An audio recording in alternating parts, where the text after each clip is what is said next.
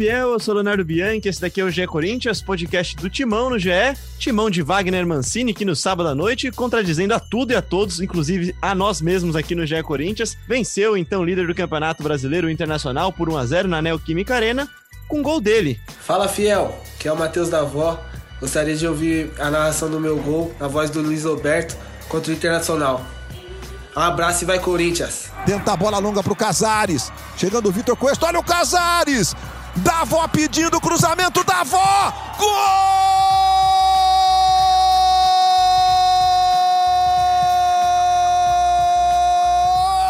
Do Corinthians. Sabe de quem? Matheus Davó é o nome da emoção. Aos 33 minutos. Tá aí no gol de Matheus Davó, narração do Luiz Roberto, Corinthians que venceu o Internacional na Neoquímica Arena por 1 a 0 no sábado à noite. E o programa de hoje, o episódio de hoje, é um episódio muito especial, também para um cara que esteve em campo na Neoquímica Arena, o volante Camacho. Volante não, né? Meio campista Camacho, né? Hoje não tem mais essa de volante, né, Camacho? Seja bem-vindo ao GE Corinthians. Camacho que completou 100 jogos com a camisa do Timão no sábado. Bem-vindo, muito obrigado por vir falar aqui com a gente. É sempre uma honra ter jogadores aqui com a gente. Ah, o prazer é meu, obrigado pelo convite. É, 100 jogos pelo Corinthians não é fácil, não é para qualquer um e me sinto muito feliz e honrado poder representar o Corinthians 100 vezes e ainda mais com a vitória com a cara do Corinthians, né? Então, a gente estava precisando dessa vitória e graças a Deus ela veio. Pois é, né? Que quer presente melhor do que é melhor do que a camisa com número 100 lá para enquadrar uma vitória dessa contra o líder do campeonato, né, Camacho? Ah, com certeza, é uma vitória que a gente estava precisando. A gente tinha que ter uma vitória contra um time lá de, de, cima da tabela, né? ainda mais contra o líder. E do jeito que a gente jogou, acho que o time se portou muito bem. Foi, foi um dos melhores jogos aí nossos. A gente não sofreu nenhum perigo de gol. Então, foi um jogo aí para, como falaram, um divisor de águas aí. Espero que a gente mantenha esse, esse nível de, de atuação. Então vamos dar o então para o resto dos, dos integrantes. Resto não, né? Resto não é, não é legal de falar resto. Né? Os outros integrantes do nosso podcast aqui. Bruno Cassucci e Marcelo Braga. Fala aí, Sussi, tudo bem com você? Acompanhou também essa vitória do Timão? Já, já emenda já com a sua primeira pergunta para o Camacho? Acompanhei sim. Fala Camacho, fala Braga, Leozinho. Um salve para a fiel torcida. Programa mais alto astral, né? A gente ainda brincou que os últimos episódios estavam meio para baixo, que a gente estava muito corneta aqui. Hoje tem muita coisa para a gente falar. E mais uma vitória do Mancini com cara de Corinthians, né? Teve aquela na estreia contra o Atlético Paranaense, um gol no último minuto ali, o Corinthians sofrendo com a menos, conseguiu buscar o resultado.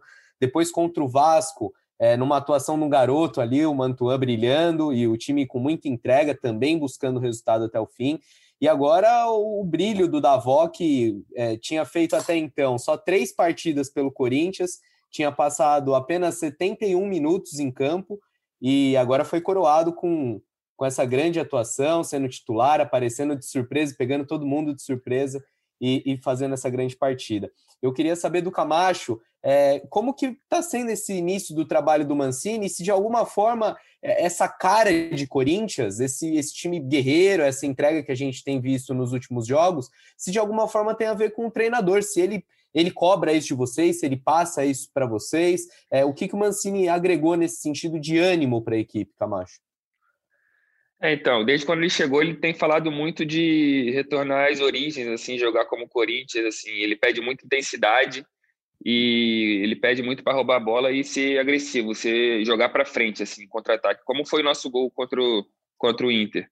Então, acho que o time está pegando um pouco, é, é, difícil, não tem muito tempo de treinar, ele teve uma semana cheia, mas acho que o time está pegando um pouquinho do jeito que ele quer que a gente jogue e são quatro jogos no Brasileiro e três vitórias, então acho que três vitórias de 1 a 0 como como era normal o Corinthians vencer os adversários por 1 a 0 Então, acho que passando o tempo a gente vai conseguir jogar ainda melhor e vencer com mais tranquilidade, assim espero. Vai lá, Marcelo Braga, então, seja bem-vindo também ao GE Corinthians, dá seu oi aí para Fiel e para o Guilherme Camacho também. Fala, Léo, obrigado. Camacho, obrigado pela presença aí com a gente. Eu admito que eu fui fazer a cobertura do jogo na Arena uh, no sábado, esperando um jogo muito difícil e até uma derrota do Corinthians, né? Uh, por jogar contra o líder, pelo Internacional ser um time já bem organizado com o Eduardo Cudê. Só que o Corinthians é, mostrou em campo uma postura muito diferente do jogo da quarta-feira, muito agressivo, uma marcação muito forte. O Thiago Galhardo, que é um grande jogador, é, foi completamente anulado pelo sistema defensivo. E a gente viu um, um vídeo dos bastidores do jogo depois, é, que foi publicado no domingo. É, dá para ver que vocês é, viam esse jogo com uma importância muito grande, realmente, né? É, e que entraram em campo com esse espírito muito diferente. É, e eu queria saber como é que foi esse pré-jogo, como é que foi essa conversa é, com o Mancini, com, com os jogadores. Vocês é, finalizaram o turno, né? Fizeram o 19 jogo. Imagino que, que queiram dar uma resposta a partir desse segundo turno, né? É, com certeza. Eu acho que foi um jogo diferente de quarta pelo, pelo, pelo adversário também. Era um adversário, quarta-feira, o América se defendeu muito, a gente ficou com a bola e não conseguimos fazer um bom jogo mesmo. E nesse, nesse jogo contra o Inter foi um, um estilo de jogo diferente, a gente marcou mais e saiu mais contra-ataque. Eu acho que a nossa estratégia foi boa.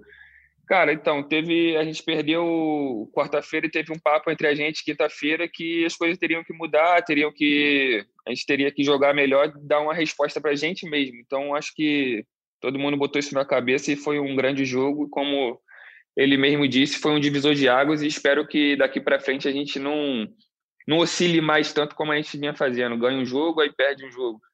Espero que agora a gente consiga jogar desse, nesse nível aí para mais, para melhor. Você falou também aqui, Camacho, da, da proposta diferente do jogo, e os números do jogo falam um pouco isso, né? O Corinthians teve 34% de posse de bola contra 66% do Inter, só que ao mesmo tempo vocês forçaram erros do Inter, 99 passes errados do Inter. E não é o, o Inter errou passe porque errou passe, porque vocês também forçaram, né? Marcação em cima. É, é, é um estilo diferente de jogo que o Mancini já tem começado a aplicar com vocês? É, sim, foi uma marcação mais encaixada. A gente sabia que o time do Inter gosta de ficar com a bola, ele gosta de controlar o jogo. Então a gente não poderia, não podia deixar de fazer isso na nossa casa. Então, e sempre quando a gente roubava a bola, a gente tinha uma resposta, tinha uma, um passe agudo, um passe para frente. Então, acho que o Davó foi entrou para isso, para para a gente ter um contra-ataque melhor, um contra-ataque mais rápido, e ele fez fez o que tinha que ser feito, assim, deu muitas opções. É, fez muito facão, deu muita opção para a gente e acabou que o Internacional não ficou em nenhum momento à vontade no jogo. É, a gente falou de, de parte de, de ânimo, né, Camacho, de, do que, que o Mancini tem agregado disso, de raízes do Corinthians, mas eu queria também falar de tática. Eu, pelo menos, percebo um time que, que dificulta um pouco mais a saída do adversário, né? Vocês, é, não necessariamente marcando pressão, mas é, marcando alto, mas dificultando quem tem a posse de bola, não deixando o adversário respirar. É, mas a gente vê outros conceitos. Me parece que é um time mais vertical, um time que joga mais em direção ao gol. Às vezes nem vai trocar tanto passe, mas vai buscar o gol com mais velocidade. É, o que, que você, na sua visão, o que, que o Mancini agregou nesse começo de trabalho e como está sendo isso, né? Já que você mesmo falou, tem pouco tempo para treinamento. Eu imagino que muita coisa seja na conversa, seja no vídeo. Como está sendo esse, esse trabalho com ele? É, no Brasil os treinos têm que ser mais por vídeo do que no campo, porque não tem, não tem tempo de treinar, né? Hoje a gente treinou, mas quarta-feira já tem o jogo, então não tem muito tempo de estar pondo em prática em campo, mas desde quando ele chegou, ele pediu isso, assim, todo tiro de meta do adversário a gente pressiona, e com a bola no pé a gente tem que ser mais vertical, a gente tem que jogar mais para frente. Tem, tem hora para tudo, né? Quando tá ganhando, o time pode ficar com a bola, pode contro tentar controlar mais o jogo mas quando tá 0 a 0 ou perdendo, ele gosta que você roube a bola e jogue para frente. Ele não gosta que os volantes, os meios ficam tocando para trás para os zagueiros. E isso eu acho que, que é bom, é, é, porque o time do adversário não fica nem um momento à vontade em campo. Eles, eles sabem que a gente pode ter perigo em qualquer momento do jogo, porque os atacantes estão prontos para isso. O Camacho, você chegou a, a 100 jogos e o, o Davó chegou ao seu quarto jogo, né?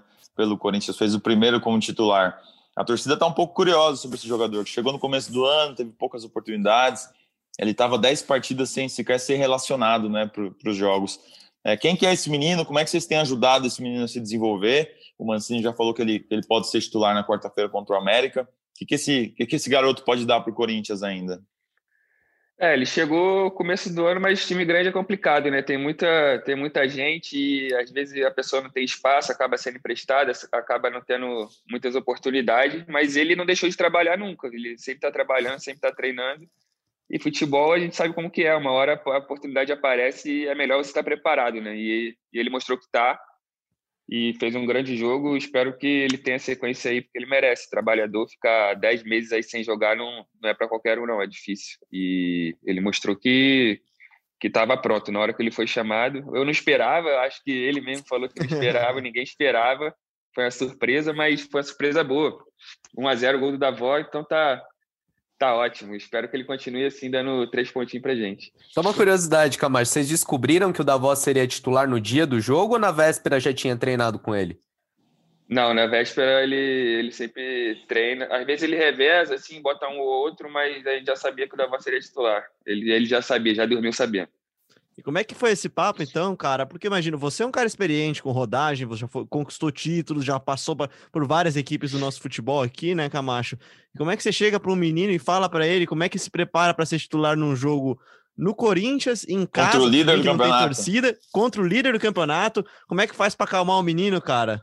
Ah, eu acho, assim, eu, eu não sou muito de falar, porque eu acho que muita gente falando é pior, assim, bota mais pressão no cara, eu concentro com ele, então eu procurei deixar ele tranquilo, ele estava bem tranquilo mesmo durante o dia, não, não mostrou nenhuma coisa diferente não do, do dia a dia dele. Eu acho que ele estava tranquilo na, ali no aquecimento também, ele não, não demonstrou nenhum nervosismo a mais, que a gente sabe que que pode ser que aconteça, né? E por isso ele fez um jogo tranquilo, jogou do jeito que ele está treinando e graças a Deus conseguiu ainda fazer o gol para dar confiança para ele. Você, Uma coisa você deu a deixa perfeita nessa... para Vai pode lá, falar, pode falar. O Camacho deu a, deixa perfeita, né? Falou que concentra com o Davó. A gente tá conhecendo um pouco dele dentro de campo e fora de campo, Camacho. É um cara, é gelado que nem ele mostrou que é dentro da pequena área para fazer gol, é mais falante. Como que é o Davó? Não, ele é tranquilo, de boa, é, pergunta muito, assim, se interessa muito saber as coisas, assim, as, as, coisas da vida, assim, a gente conversa bastante, mas é um moleque tranquilo, sossegado. O, o Camacho, isso foi importante nesse fim de semana também, foi vencer dentro da, da Neoquímica Arena, né? O Corinthians nessa temporada Sim. perdeu muitos pontos em casa, né? Vocês conseguem achar uma explicação do que que por que, que foi tão difícil assim? O Corinthians fez 24 pontos no primeiro turno, né? Se a gente for comparar com aquele 2017, que fizeram 47 pontos no primeiro turno, é, fazer ponto em casa é muito importante no Brasileirão, né? Ah, com certeza. O Corinthians sempre foi, foi muito forte em casa, né? Mas eu acho que assim, com essa, com essa pandemia sem torcida, eu acho que nenhum time está sendo tão forte em casa. A gente viu na Copa do Brasil aí que só, o, só um time, se eu não me engano, ganhou sendo mandante. Então, tá muito igualado ali, não tem, não tá, não tá tendo muita diferença jogar em casa ou fora, mas a gente sabe que a gente tem que ser forte em casa, que é importante. Eu joguei em outros times e sei como que é vir aqui enfrentar o Corinthians. Então, o Corinthians tem que fazer valer o mando de casa, mesmo sem a torcida. Infelizmente, a gente não está podendo contar com eles. Mas segundo turno a gente espera ter um aproveitamento bem melhor. Isso aí tava, com certeza estava incomodando a gente. A gente não pode, não pode chegar qualquer um na nossa casa e fazer o que quer. Faz falta a torcida, né, cara? Para o ambiente, assim, acho que para concentração também. Eu queria ter sua visão, cara, como dentro do campo, quanto que faz falta isso? Falta concentração se não tem a torcida lá para dar aquele A quando o passe vai errado, ou dar aquela mordida junto com vocês quando vocês vão marcar alguém? Cara, faz muita falta, cara. Então, para mim, futebol é feito para a torcida, é, o público, né? Então faz falta demais. A concentração a gente tem que arrumar um jeito de se concentrar, a gente tem que ter a gente tem que saber quando é treino e quando é jogo, porque parece muito. Mas faz, sei lá, 90%, 80% de, de falta que a torcida faz. Até jogando contra, com, com o estádio lotado também, tu, tu acaba se mais concentrando ligado, né? mais no jogo. Você acha Não, que, por exemplo, você acha que, por exemplo, o gol que o Corinthians tomou contra o América, que foi ali no finalzinho, uma vacilada, com o estádio cheio, não, não, não teria talvez um, uma, uma, pilha é, mais baixa ali naquele momento? Vocês estariam mais concentrados? Você consegue ver dessa forma? É, não sei assim, momentos cruciais, assim, lances do jogo, mas eu acho que vários jogos aí que a gente não conseguiu fazer os três pontos com torcida a gente conseguiria, assim. Até jogos que o time estava bem contra o Santos, a gente estava pressionando no segundo tempo, eu acho que se tivesse um apoio ali, um empurrãozinho a mais, a gente conseguiria os três pontos e, e outros exemplos. Quantos jogos a gente não vê a, a, torcida meio que empurrar o time mesmo, né? Puxar o time gritando mais alto, às vezes no momento de dificuldade. A, a torcida do Corinthians sente, né? Quando o time não tá bem, parece puxar junto. E eu acho que isso também é um dos motivos para a gente ver cada vez mais os jogadores se cobrando, gritando. As imagens do, dos bastidores do, desse jogo são muito boas, né, Léo? A gente até separou uma aí do, do Ramiro falando, acho que vale rodar.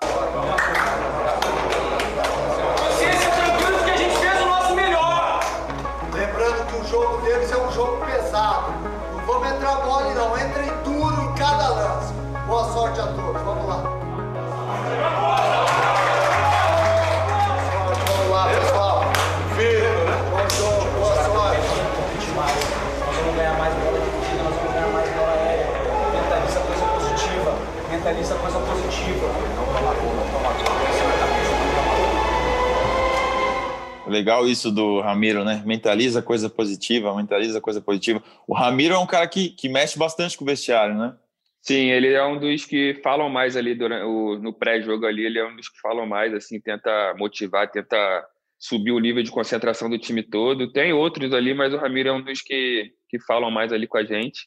E a gente mesmo está conversando de quem está no banco ali tentar ajudar, tentar avisar um ladrão, avisar alguma coisa que com o estádio vazio fica mais difícil, assim. Então a gente está tentando ajudar de qualquer forma ali. Estando no banco ou estando jogando, a gente está tentando fazer, sei lá, fazer valer a pena. Tem que ganhar o grito também, para né? ajudar. Não, ainda mais em casa. No... Isso, aí, isso aí conta muito. A gente acha que não conta, mas conta demais, cara. É, tá ligado, o banco tá ligado ali para quando entrar também não já tá quente no jogo, tá sabendo o que tem que ser feito. Uma curiosidade, lá na, na arena, é, não tem a torcida, mas tem aquele som fake, né? De torcida durante o, o jogo inteiro, alto pra caramba. Você acha que aquilo ajuda ou, ou não tem muita influência ali no, no jogo? Ah, ah, eu acho que é melhor tá um som do que tá 100% em silêncio, assim. Mas é claro que não. Sim, tipo, é, é fake mesmo. Tu tá escutando barulho, mas tu olha e não tem ninguém. Mas é legal mas isso eu prefiro. Pra quem tá jogando, Camacho, mas pra quem tá trabalhando ali do lado de fora é muito chato, cara. Porque não, não tem a emoção da torcida e te atrapalha pra caramba, uma barulheira. Sim, sim, então. Tá, tu tá escutando um som, mas tu, tu não tá vendo nada, entendeu? Mas eu prefiro assim do que 100% desligado. Bacana. Camacho, o, o assunto calendário é meio recorrente aqui no Brasil. Todo ano a gente fala de calendário, que tem muito jogo, que acaba machucando demais. Mas esse ano ficou sendo ainda mais por conta da pandemia que espremeu tudo. Agora vocês têm que fazer muitos jogos no intervalo curto de tempo. E, e uma sensação que a gente tem é que o time, nos jogos recentes, sentiu um pouco do cansaço. Nesse jogo contra o Inter, achei que o time suportou bem até o fim. É, mas eu queria que você falasse como tem sido assim a questão de física, se você também percebe que em alguns momentos faltou fôlego para o Corinthians, se vocês estão trabalhando isso. Mancini, em entrevistas recentes, falou que com ele ia mudar o estímulo. Para mim, pelo menos, não, não, fica muito claro se é o tipo de treino, se é a forma de jogar. É, você consegue explicar o que, são esses estímulos diferentes que vocês estão recebendo agora? É, então, a parte física tá, eu acho que está pegando para todo mundo, para a gente, para todos os times que a gente enfrenta aí, a gente vê que o segundo tempo o, o, jeito de jogar cai um pouco, assim, o, eu acho que ano passado foi um campeonato muito melhor jogado do que esse ano. Mas não tem, não tem jeito, a gente tem que tentar dar o máximo. O elenco é importantíssimo nessas horas para tentar dar uma rodada no quando der. E todo treinador que muda, muda o estímulo, né? É, é um jeito diferente de jogar, é um, como eu te falei, a gente rouba a bola, a gente tem que sair forte para contra-ataque, então você tem que estar com a perna fresca para fazer isso. E eu acho que o time vem melhorando. Eu acho que esse jogo do Inter foi o, o jogo que a gente mais correu, mesmo no, nos dados lá deles. E não teve muita gente cansando. O Davó cansou, mas isso aí era esperado, era normal que ele sentiria o jogo. Mas assim, eu acho que o time tá, tá aguentando mais fazer o que ele tá, o que ele tá pedindo desde o começo e isso mostra que a gente está treinando bem, os treinos estão tão sendo fortes, estão sendo quando dá, né? Não tem jeito. Mas tá, tá sendo puxado para a gente aguentar essa maratona aí até o final. Ô, Camacho, você falou de 2017, né? Falou bastante daquele time que ganhava bastante de 1 a 0, né, cara? Você chega no Corinthians em 2016, se eu não estou enganado, né? E depois de um, um, ano espetacular com o Aldax, fazendo gols, inclusive no Corinthians, né, também. E, cara, você demorou um tempinho para se firmar, se firmou, fez um campeonato de 2017 muito bacana. 18 não foi tão legal, você sai para ser emprestado, e aí, cara, acontece aquela coisa que acontece muito, né, cara? Quando, quando você tá perto, o pessoal critica. Quando tá longe, o pessoal fala, pô, olha lá como o Camacho tá jogando bola, cara. Pô, tem que trazer ele de volta. Aí começa o ano de 2020, agora você começa como titular, começa bem. Como é que é essa montanha-russa do Camacho no Corinthians, cara, também, de tentar se firmar, de jogar futebol e de encantar e irritar ao mesmo tempo o torcedor também, né? Então, eu, como é que faz pra manter, é... né? Eu cheguei em 2016, joguei 17, 18 eu não joguei no Corinthians. Eu saí em fevereiro, estava no Paulista ainda, então não joguei brasileiro. Fiquei dois anos no Atlético Paranaense. Cara, eu, tô, eu dou meu máximo todo treino para tentar ajudar o Corinthians de todas as formas. Acho que teve jogo que eu consegui, teve jogo que eu infelizmente não, não consegui, não, não fui bem. Mas eu tô, tô tentando cada vez mais ser o cara aí que o Mancini precisa. Se eu puder entrar, jogar 10, 15, 20 minutos, eu vou entrar e vou dar a vida para ajudar o Corinthians. E espero agradar aí mais vezes do que, do que jogar não, não tão bem. Espero cada vez mais estar tá, alegria, tá né? aí para ajudar, com certeza. Desses, desses 100 jogos, se eu fosse chutar um como mais especial, você tem dois gols pelo Corinthians, mas acho que um bem especial foi aquele 3 a 2 contra o Palmeiras no Brasileiro de 17, né? Que você acaba entrando no time titular. É, é um dos mais especiais? É o mais especial? É, pode ser, porque eu vinha, eu vinha entrando muito, mas sempre como reserva, e aquele jogo ali o Corinthians estava numa fase mais ou menos, estava perdendo pontos e a diferença do Palmeiras estava muito pequena. E o cara ele resolveu botar, me botar e botar o Cleison também, eu lembro disso. E a gente fez um grande jogo, o placar foi até, eu achei que o placar poderia ser melhor para a gente, a gente fez um grande jogo e dali em diante eu fui titular até o, último jogo. Então foi um, para mim foi um divisor de águas ali também. Meu contrato estava encerrando, eu consegui renovar, então foi foi legal para mim. O jogo Aquele da jogo foi né? da torcida, né, cara? Aquele jogo foi um que a torcida deu três pontos também, né, cara? Aquele jogo era eu, é, ganhar ou ganhar, né? É, aquele jogo era, foi a final do. Tem pontos corridos, tem as suas finais, né? Então, aquele é. jogo com certeza foi a final do, de, de 2017. E eu acho que, se eu não me engano, foi o, o jogo que teve mais torcida do Corinthians. Se eu não me... Até o momento, com certeza. Não sei se agora passou, mas foi um. Foi o, o estádio estava diferente aquele dia. E o Camacho estava na selfie, na selfie famosa da, que foi tirada aquele jogo. Camacho, é sempre muito bom falar com você. Você é um cara que não só fala bem, mas fala com conteúdo. E eu queria aproveitar a oportunidade para te passar uma pergunta que vira e mexe a torcida manda aqui no nosso podcast. E assim, é, para a gente dar a resposta de acordo com o que a gente ouve, fala com o dirigente, fala com o jogador, com o assessor, com o empresário, mas ouvir do jogador é muito melhor. E uma pergunta que sempre chega para a gente é: poxa, de alguma forma, a gente sempre vê notícia do Corinthians com problema financeiro, tá atrasando salário, negociou durante a pandemia uma redução, assim como outros clubes, né? Mas sempre chega a pergunta: de alguma forma, essas dificuldades financeiras, o atraso do salário, influenciam em campo? É, você que está lá dentro, o que, que você sente? É, imagino que seja uma situação desagradável, né? Ninguém gosta de, de não receber, mas de alguma forma isso vai para campo, Camacho?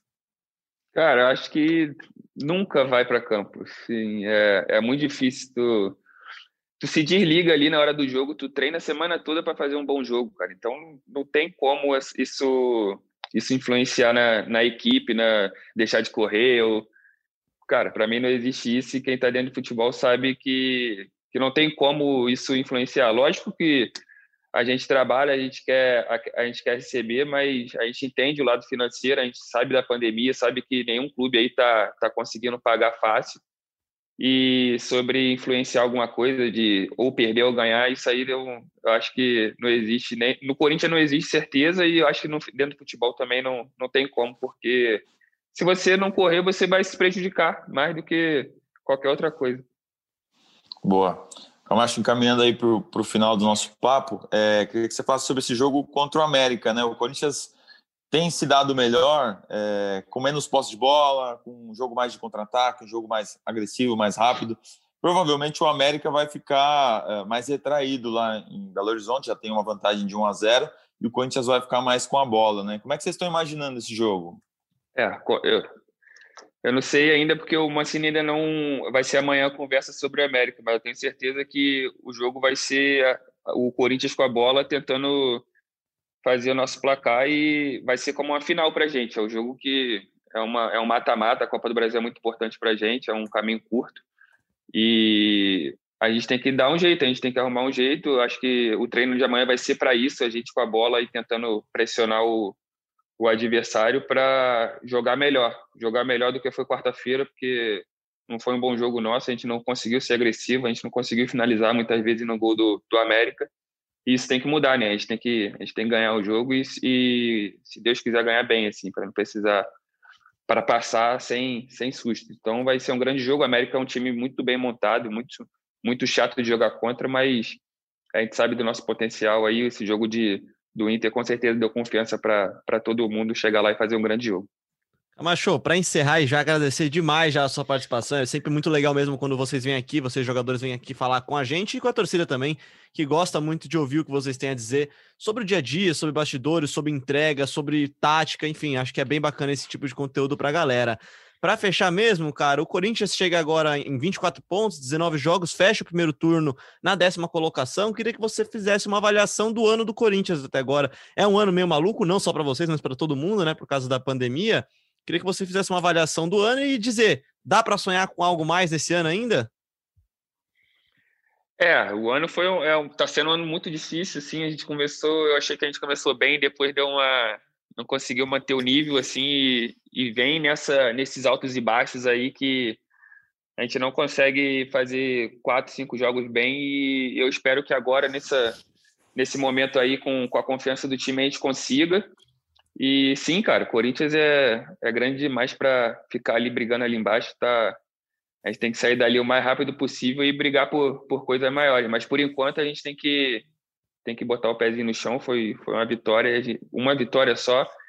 Então a gente tem que continuar nessa, nessa batida aí para olhar mais para frente, olhar a parte de cima da tabela e ver no final, ali na reta final, vai ser muito importante a gente estar tá, tá perto deles para brigar por coisas que o Corinthians merece. Camacho, você volta quando fizer 200, 300 ou 400 jogos? Quem dera, vamos ver, vamos, como sempre na minha vida, vamos de pouquinho em pouquinho, vamos, vamos ver se a gente chega aí 150. Espero, espero chegar, espero chegar e sempre ajudando o Corinthians a, a conquistar mais títulos e vitórias importantes aí, jogos marcantes. O convite já está feito. vamos lá, se Deus quiser.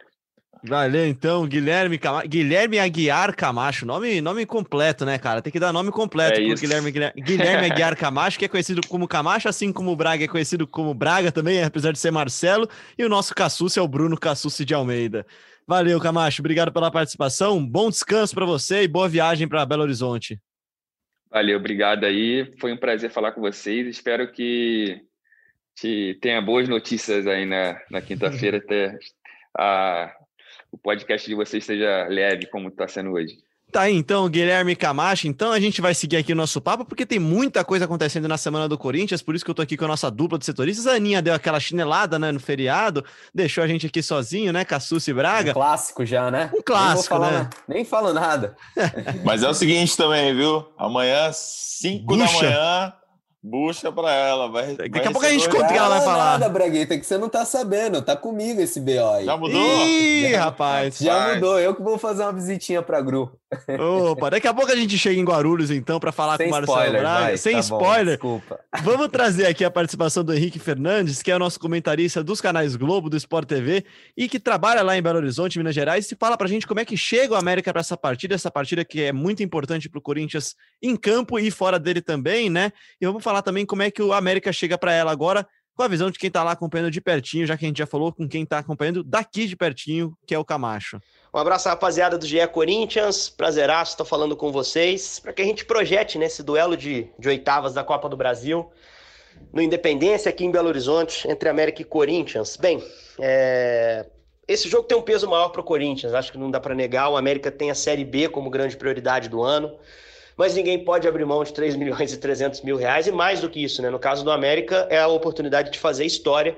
Se o Coelho passar nessa quarta-feira, uh, vai chegar pela primeira vez às quartas da Copa do Brasil. E está perto disso. Tecnicamente, joga por dois resultados.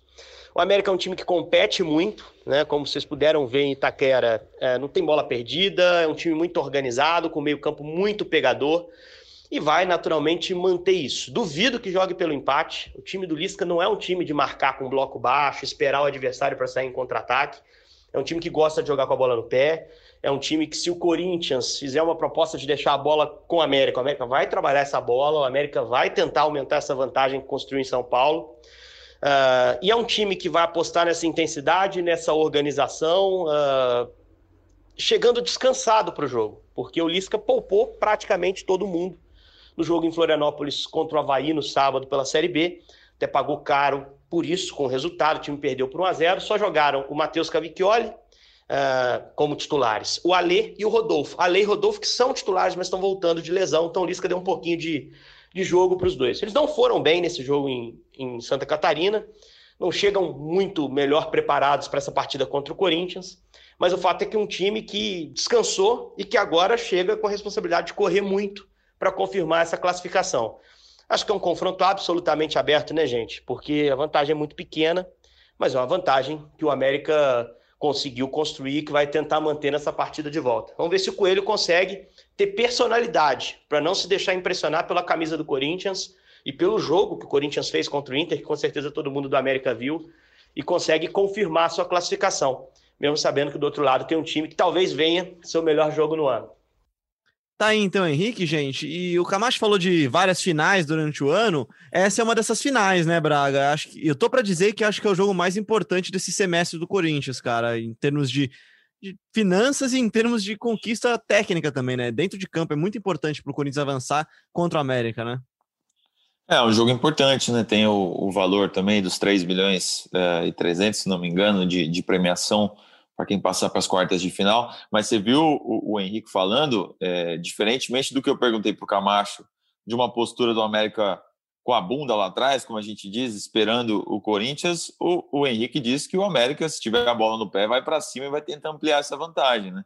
Pode deixar o jogo mais interessante até mesmo para o Corinthians, né? É, eu acho, porque o, o, Corinthians é um time que vai melhor quando é reativo, né? Quando é, se defende muito bem e aí depois sai em velocidade, sai nesse time vertical.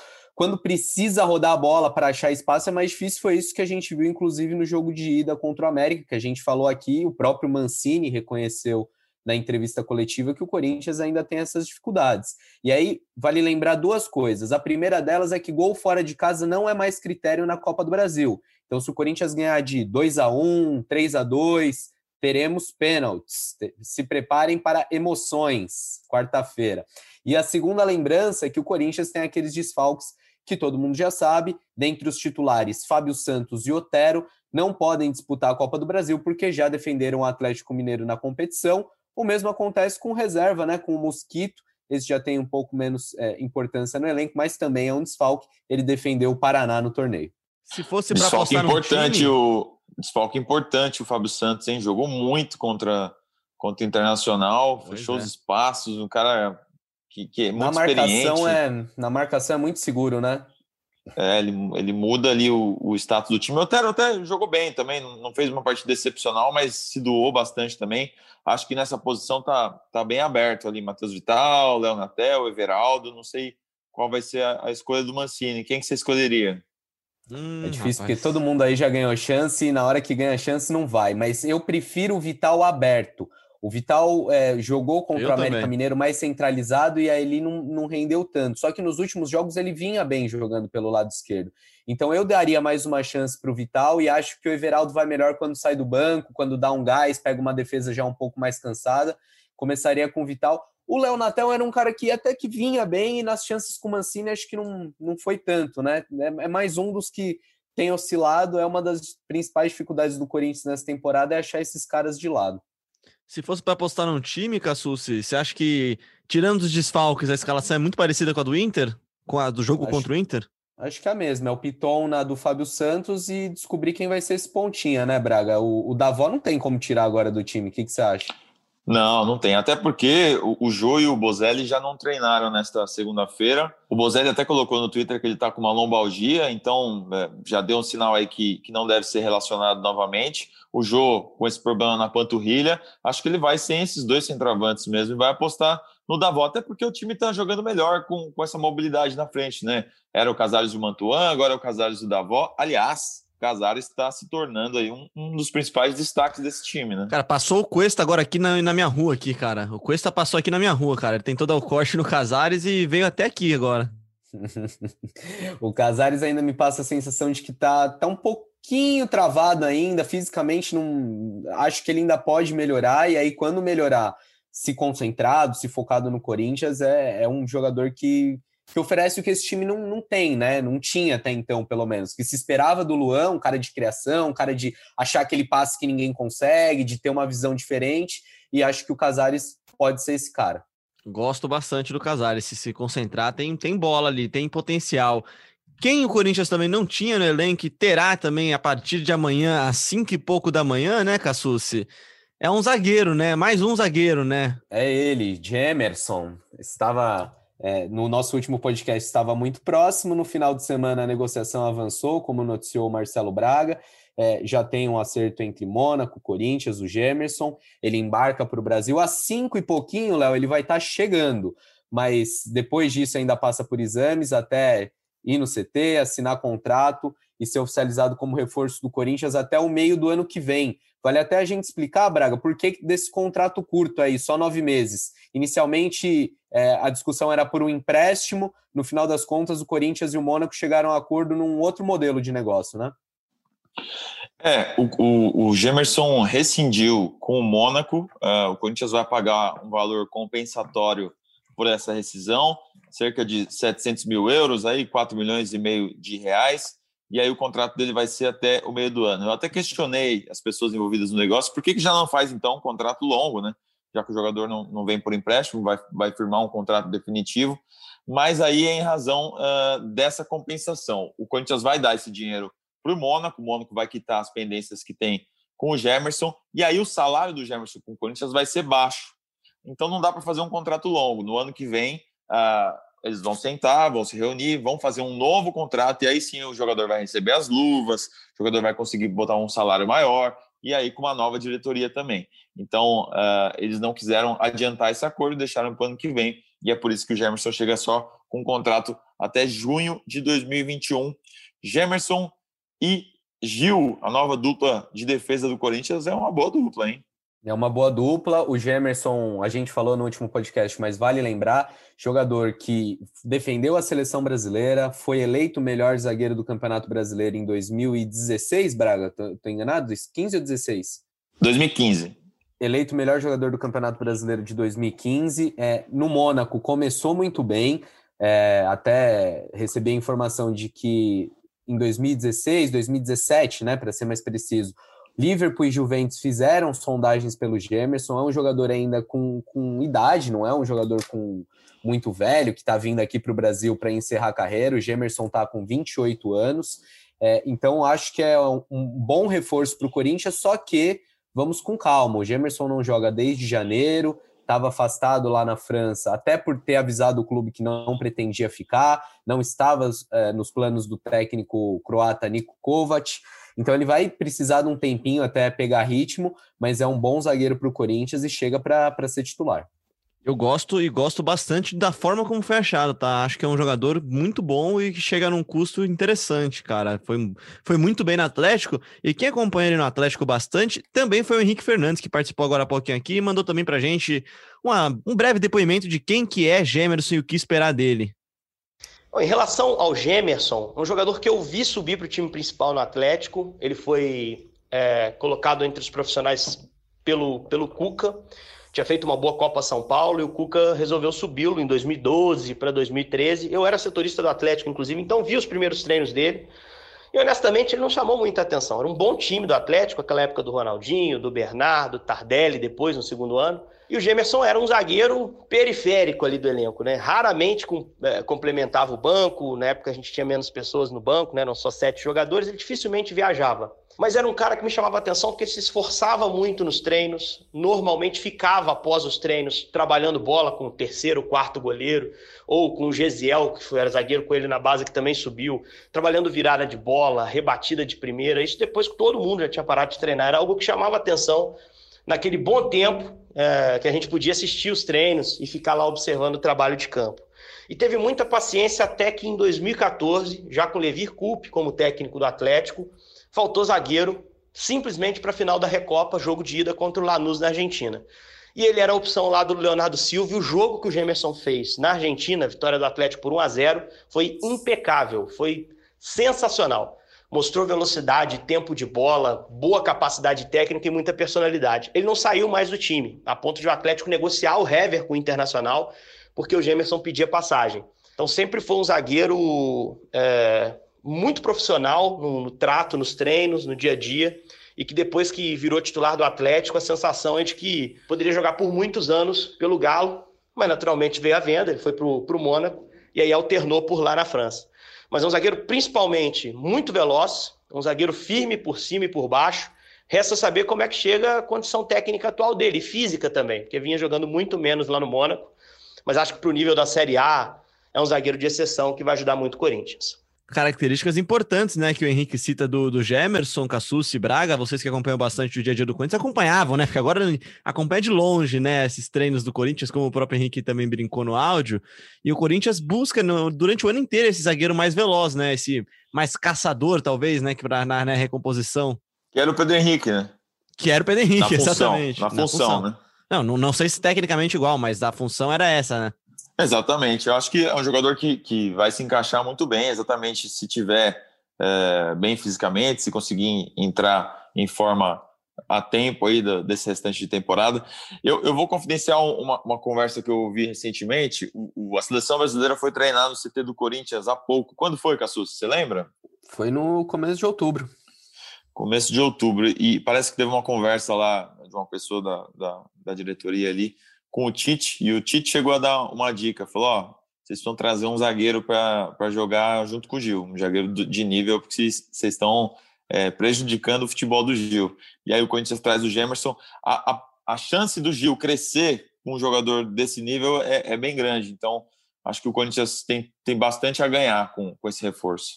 É bom, né, já, cara? Já cresceu pelo lado esquerdo, eu acho, viu? Eu gosto mais do Gil nessa nessa posição do que quando ele atuava pela direita com o Danilo Avelar. É, é, lógico que a evolução passa por todo o sistema defensivo, né? O Xavier também é, ajuda muito no Gil, fazendo coberturas. É, tem um lance, se não me engano, no jogo contra o Vasco, que o Gil sai para dar um bote, ele dá uma tropeçada, o Xavier percebe, volta num gás. É um jogador que a gente já falou em outros programas e vai falar aqui muito, tem me agradado muito. Acho que ele chegou para para ser titular dessa posição mesmo, um volante de imposição física, de muita marcação, mas que tem qualidade. Então, tudo isso contribui para o Gil, o fato dele estar tá jogando é, na esquerda, acho que também. E com o Gemerson, é, quando tiver em forma, acho que mais ainda vai ser uma boa dupla de zaga para o Corinthians. Para fechar o nosso programa, então, um cara que vai sair do Corinthians, ao contrário do Gemerson que está chegando, é o Sid Clay, né, Cassucci? Esse um negócio que no começo do ano parecia ser bom, que começou o ano foi ficando mais ou menos e acaba com. Acho que o sentimento do torcedor é frustração, né? Sim, acho que a sensação é essa, porque a primeira impressão deixada para o Sid Clay, naquela passagem curtinha que ele tinha tido por aqui, é, foi muito boa. O Sid Clay é, foi titular por seis meses, teve boas atuações, campeão paulista pelo Corinthians em 2018, né? Se não estou me enganado, isso, 2018. E, e nessa temporada não, né? É uma situação parecida em algum sentido com essa do Gemerson, que é um jogador que a gente não via jogar há muito tempo, então a gente tinha referência lá do passado. A hora que o Sid Clay chegou aqui, vestiu a camisa e começou a treinar, a gente falou, pô, não era esse o Sid Clay que a gente conhecia. É, visivelmente chegou fora de forma, demorou um tempo a, a adquirir esse condicionamento físico, foi reserva é, de diversos jogadores, né? Em momento nenhum da temporada conseguiu se firmar como titular e aí deixou essa impressão de até descaso, não sei. O Sid Clay é, decepcionou não só pelo físico, pela técnica, mas também pela entrega. E o afastamento vem no momento emblemático, depois de um jogo que é, ele não dá o combate. O Neto Berola passa por ele no jogo do, do América Mineiro, como se estivesse passando por um, um cone e, e sai a jogada do gol. Sid Clay é, sai para não voltar mais e para deixar uma impressão muito ruim, né? E é, a diretoria, com, com essa decisão, passa um, um recado para o elenco, um recado claro, e não, não será surpresa se outros jogadores também forem punidos, se, se a diretoria optar por negociar, por afastar outros atletas que, que não, não demonstrarem aquilo que o Wagner Mancini espera. É isso. Quer completar alguma coisa de Sid Clay, Marcelo Braga? Você que também acompanhou de perto a primeira passagem dele pelo Corinthians. Foi curta, né, a primeira passagem dele. Acho que até também por isso, né? A amostragem que teve no Corinthians foi curta e a decepção quando ele volta é grande, né? Ah, ele foi bem nessa primeira passagem, né? Lá na Ucrânia ele acabou não, não jogando também, lá no Dinamo. É, ele ele estava com, tava com medo de voltar para a Ucrânia, agora acho que ele tem um período aí de, é, de, de, busca com, com os agentes dele para tentar encontrar um time para 2021, que pela informação que a gente tem, ele não, não gostaria de voltar para lá. Mas o, a, o que eu queria falar, na verdade, é sobre, sobre o Luan, né? O jogador que a gente sabe também há um descontentamento uh, com ele em relação ao rendimento, em relação ao espírito do Luan. Uh, uh, internamente, não se nota que, que, ele sinta a derrota, que ele sinta uma fase. Só que, pelo discurso do Wagner Mancini, eu até fiz essa pergunta para ele na entrevista coletiva sobre como ele pretende recuperar o Luan, e ele disse que, que é, vai fazer isso e, e, e, ele sabe exatamente o que a torcida espera do Luan e ele também espera. Então, ele quer mudar esse comportamento do Luan. Pelo que eu, pelo que eu entendi da resposta do Wagner Mancini, o Luan não será um jogador afastado ou negociado imediatamente. Ainda há expectativa de que o Luan seja pelo menos um pouco do que se espera dele é, no Corinthians. É, e nem dá para dar esse tratamento para o Luan também, porque é um, é um ativo importante do clube, né? O Corinthians investiu 22 milhões para contratar o Luan, por mais que seja uma temporada muito decepcionante, uma temporada abaixo, você não pode se desfazer do investimento desse, né? Então acho que é, merece novas chances, novas tentativas, mas acho que mais do que o Corinthians está disposto a dar uma segunda chance para o Luan, o Luan está interessado em agarrar essa chance, né? Porque a gente vê muitos momentos do Luan e não é essa sensação que passa. Ele recebe oportunidade dentro dos jogos e entra gelado. Por mais que seja a personalidade dele, não, você não precisa, não precisa ter todo mundo seu Ramiro dentro do time, mas acho que precisa sentir um pouquinho mais o jogo e, e os relatos que a gente tem, até de treinamento, de relação com o grupo, de estar tá mais mais ligado, talvez, mas é, demonstrando interesse mesmo, demonstrando gana. Acho que o, o, Mancini precisa buscar isso no Luan, mas o Luan, mais do que ninguém, precisa estar tá, tá interessado, tá a fim de jogar. Só para dar o, o, outro lado aí, a, a defesa das pessoas que, que, que protegem ou que, que defendem o Luan, é, muitos dão exemplos de jogadores que em sua primeira temporada acabaram não dando certo no Corinthians, como o Danilo, em 2010, como o Rodriguinho em 2014, como, como 2013, como o Romero em 2014, jogadores que não tiveram uma primeira boa impressão, mas que depois foram úteis para o Corinthians em conquistas importantes. Então, é, há quem acredite que, que o Luan é, vá superar isso com insistência, com paciência e, e com, com é, uma moral assim do treinador, né? Aí você, torcedor, que, que defenda o que você quiser. É, como o próprio Camacho disse pra gente aqui em várias das respostas dele, não é tão simples assim o futebol, né? Não é só chegar, colocar a chuteira, entrar em campo e jogar, né? Tem muito mais coisa que acontece nesse meio E as tempo, coisas hein? mudam muito rápido, né? É como rápido. o Davó era um cara que estava na lista para ser emprestado para o Guarani ou para descer para o Sub-23, de repente o cara é titular contra o líder do campeonato, faz o gol. Pois é. É, E futebol, assim, as coisas mudam muito rápido. Informação mesmo. O Davos só não foi emprestado antes porque já estava tanta, tanta fumaça, tanto rebuliço ali em torno da contratação dele. Falaram, não, mesmo ele não sendo relacionado, mesmo ele não estando muito aí nos planos, deixa o garoto aí. Se emprestar, vai fazer mais barulho ainda, vamos deixar aí. O Davó tinha jogado é, até então 71 minutos pelo Corinthians e agora jogou 66 em uma única só partida. É, a chance de ouro ele aproveitou muito bem. É, e admito, viu? no- quando saiu a escalação, eu falei: nossa, o Mancini tá perdido, gente. O que, que o Mancini tá fazendo? Aliás, eu, eu fui Mas passar o final de semana no todos. interior, fui perto de Aparecida, cara, e eu vi que tinha uma fila de gente lá fazendo peregrinação pedindo de, pra pedir desculpa, né? Por causa do Davó, né? Que entrou, em- entrou em campo. Eu via várias pessoas com a camisa do Corinthians na estrada, fazendo aquela romaria, né? Que chama, né? Quando você vai até Aparecida agradecer e pedir desculpa. Teve até ouvinte nosso que falou disso também, né, Braga? A gente tava até falando no nosso grupo, eu perdi aqui agora quem foi que mandou pra gente. Então, quando eu publiquei aqui, Matheus Davó será titular. O Gustavo Maxilar, esse é o, o arroba Gustavo Maxilar, respondeu: Se o Davó fizer um gol hoje, eu tatuo a cara dele no meu braço. Rapaz, A gente está agora? esperando aí essa foto esperando. chegar para publicar. Ó, se ele tatuar a cara dele, tá convidado pra vir aqui no GE Corinthians, tá? Quem mandou também aqui, achei agora aqui, o Gui Torres falou aqui, ó, se o Davó fizer gol hoje, vou andando de São Paulo até Aparecida. Aí ele manda um palavrão aqui, mas enfim, né? Essa daí a gente vai deixar pra depois aqui. Mas enfim, E a né, gente, gente? vai homenagear o Davó com a nossa hashtag. Hoje é Camacho no GE, hein? Não, vamos homenagear o Camacho, né, Braga? Você que é o nosso homem da hashtag, a palavra final é sua, cara. Você é o nosso Mancini aqui. Bom, acho que o Camacho fez por merecer. Davó, quando vier participar com a gente, a gente dá essa moral para ele também. Pode Fechado. ser? Já demos um gol pro Davó, a gente dá a hashtag bom. pro Camacho, né? É isso. Aliás, Justo. eu, fiquei, eu fico muito feliz em ver o Davó assim, né? Porque contratação dele à parte, essa é muito polêmica, né? Cassus e Braga, a gente já falou bastante aqui, mas ele é um, é um jogador, é um menino e tem toda a chance, merece a chance, merece, merece o benefício da dúvida, né? Merece eh, essa oportunidade de jogar futebol. Ele como o próprio Camacho disse, é tão trabalhador quanto os outros jogadores do elenco, né? Se Lógico, você tá feliz, imagina a avó, né? E a contratação não é polêmica por culpa dele, né? Exatamente, né? Ele tá lá em campo. Exato.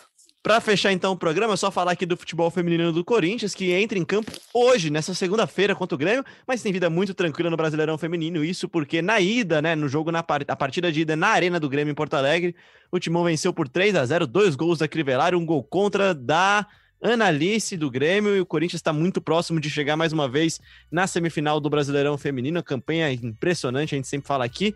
E na quinta-feira, quando a gente tiver o resultado desse jogo, a gente fala mais sobre essa partida e sobre América e Corinthians, Corinthians e América, partida de oitavas de final da Copa do Brasil. Marcelo Braga, aquele abraço. Valeu, Léo. Muito obrigado. Mais uma semana aí. É, entramos de vez na eleição do Corinthians também. Começamos a publicar em matérias com as propostas. Daqui a pouco a gente vai fazer as entrevistas com os três candidatos à presidência do Corinthians. Então acompanhe o noticiário do GE e fique por dentro de, de todas as informações das agitadas eleições do Corinthians. Valeu, valeu, Braga. Valeu também, Cassucci. Bom programa, Cassucci. Sempre bom ter vocês aqui também comigo. Muito bom, Leozinho. Cheio de convidados. Tão movimentado quanto a eleição do Corinthians, tão movimentado quanto o departamento de contratações do Sub-23. Fecha com essa, né? Tivemos mais uma contratação, né? Ah, cara, a gente tem contratação toda semana, até me perco, mas eh, fique ligado no GE, a gente sempre traz as novidades de lá, eh, dessa categoria. Vamos trazer mais informações em breve. E quinta-feira estamos aí para falar desse jogão de quarta-feira. Meu palpite é de pênaltis. Tô contigo nessa. Meu palpite também é de penalidades, especialmente porque não tem gol fora, mas isso daí a gente deixa pra semana que vem, então. Pra semana que vem, pro episódio que vem, então. Muito obrigado a você que nos ouviu até aqui. Lembrando que você encontra o GE Corinthians na sua plataforma, no seu tocador favorito, na Apple, no Google, no Pocket Cast, no Deezer, no Spotify e, claro, sempre no ge.globo/podcast. Se inscreve, segue a gente no seu tocador favorito, aí sempre que tiver episódio novo você fica sabendo e participe também do nosso programa com a hashtag do dia. Hoje a hashtag Camacho no GE. Eu sou Leonardo Bianchi, esse daqui foi mais um GE Corinthians que volta agora na quinta-feira. Até lá!